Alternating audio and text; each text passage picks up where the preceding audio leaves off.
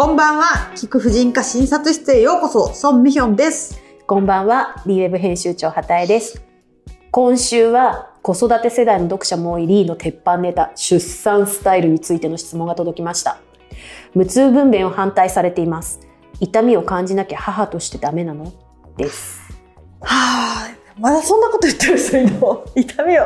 感じないと母としてダメだからって無痛分娩を何家族とかに反対されてるってことですか、まあね、あの、金額が高いっていうのもあると思うんですけど、なんかまだまだその痛みを感じないと母として一人前じゃないみたいなのありますよね。私、一人目が緊急帝王切開で、二人目は自然分娩なんで、あの、両方の痛みを、まあ、体験してるので、声を大にして言いたいんですけど、出産時の痛みなんて、なければないほどいいですよね。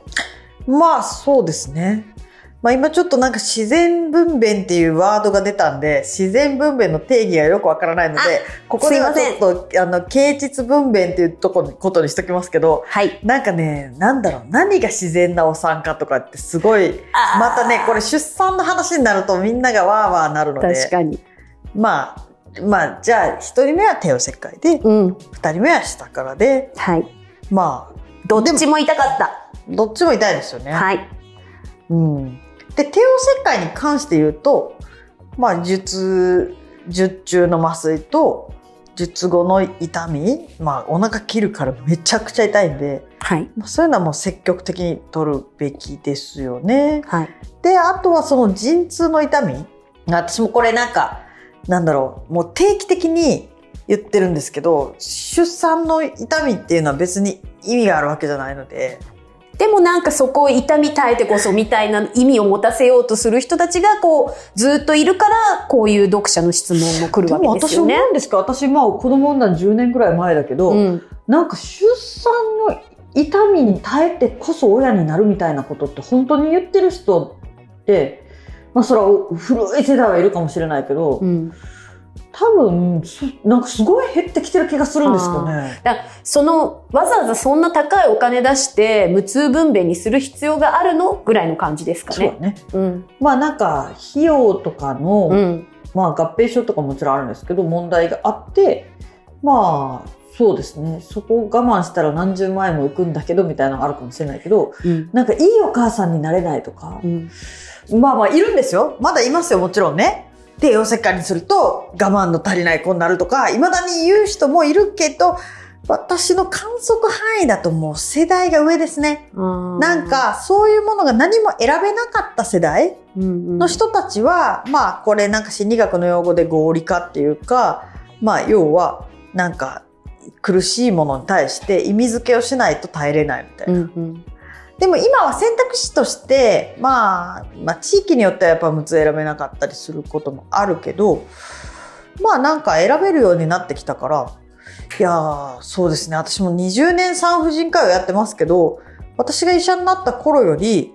だいぶ無痛分娩カジュアルになって。なってますか、うん。そもそも無痛分娩ってちょっとどういう仕組みかっていうのを教えていただいてもいいですか？基本無痛分娩は日本では硬膜外麻酔って言って背中に針を刺して管を注入しでその管からその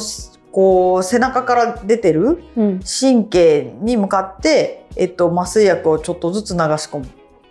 うん。ていう麻酔です。まあ、要は麻酔をすればい痛みを感じなくなるから無痛ってこと？無痛？本当に無痛でいられるんですか？いやまあそんなことはなくてまあ10の痛みが3に減るとかそんな感じ。人によって効き目は違いますけど例えば、それこそ足も痺れて動かなくなるぐらいガッチガチに効かせるところもあれば、うん、ちゃんと息めるぐらい、息みのタイミングがわかるぐらい残すところもありますようね。ん最近そうですよねその作家さんとかも無痛分娩の体験とかをこうあの作品にされてる方とかもいらっしゃるからいろいろ体験記みたいなの読みますけど意外と感じるものもあるしあと麻酔をするタイミングによっては結構十分痛かったですけどみたいな方もいらっしゃいますよね。そう、そこもなんか、やっぱりなんだろう、完全に痛みがない出産っていうのを、なんか、想像してるとちょっとイメージ違うのかなって思うのは、やはりお産ってその、まあ、こう、いろんな段階があるんですよ。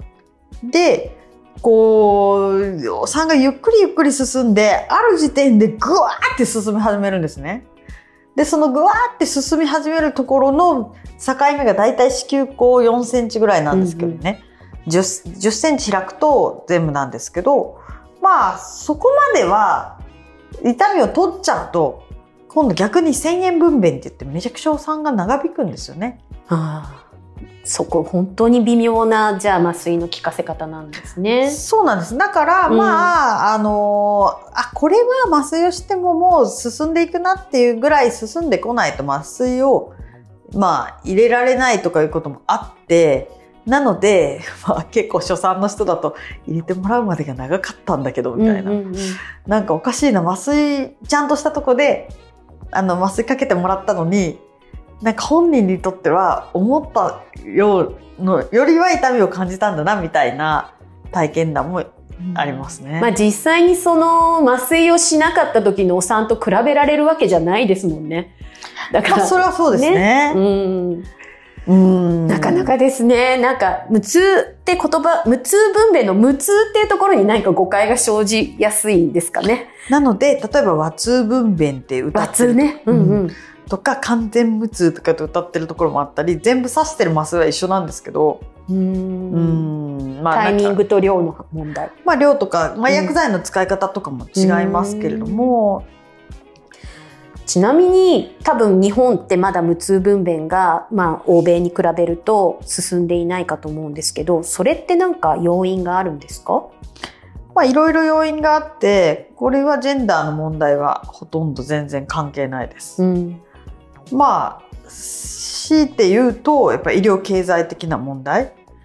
まあ大体他の国ってどこもバースセンター化してるんですよね。うんうん、集中そうです、そうです。うんあの発展途上国も先進国も大体出産を何万、年間何万人も一個の施設で産ませたりするんですよ。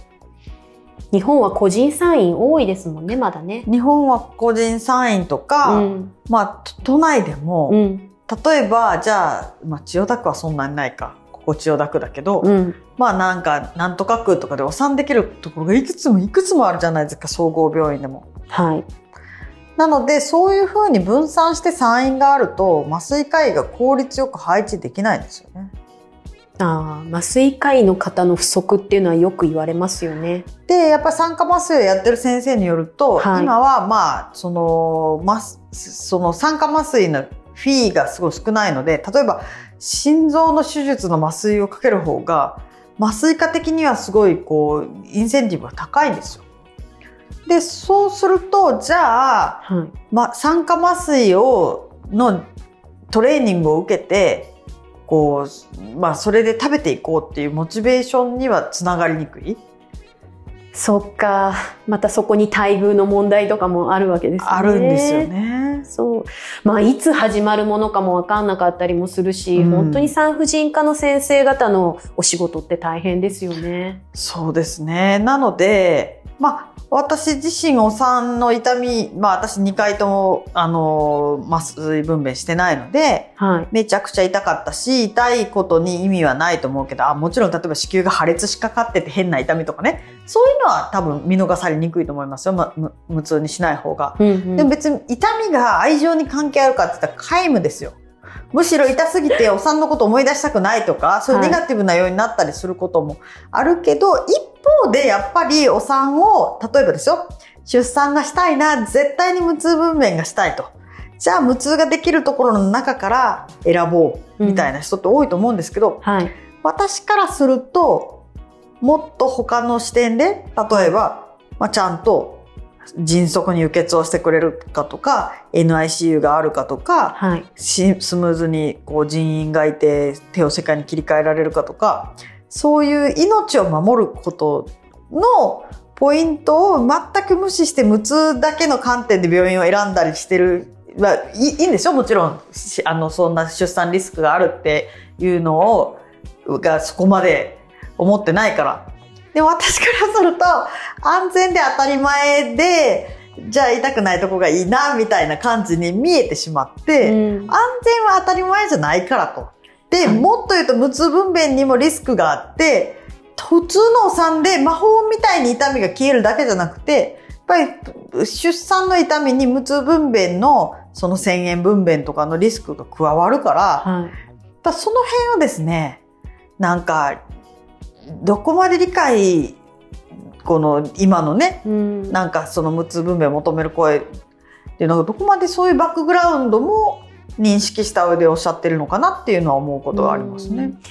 まあだから本当に自分がどういうお産をしたいかっていうのをいろいろ情報を集めて自分で周囲の声に惑わされずに選ぶことってすごく大切ですね。それはもちろん大事で、うん冒頭にあったように、うん。例えば家族とかが、はい。あの妊婦さん本人の選択を邪魔するようなことはありえない。ただうん一方で私が言いたいのは、はい。お産は選べないです。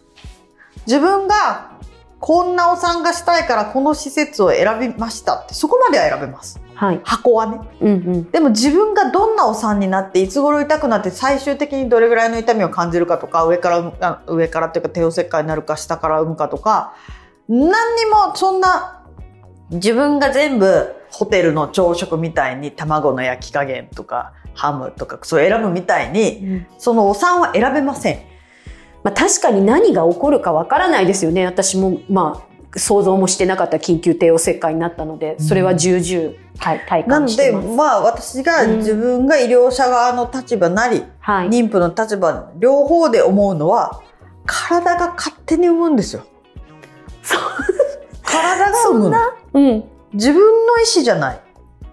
医療従事者もそれを手助けして、うん。変、あの、標準ルートを大きく外れた時に、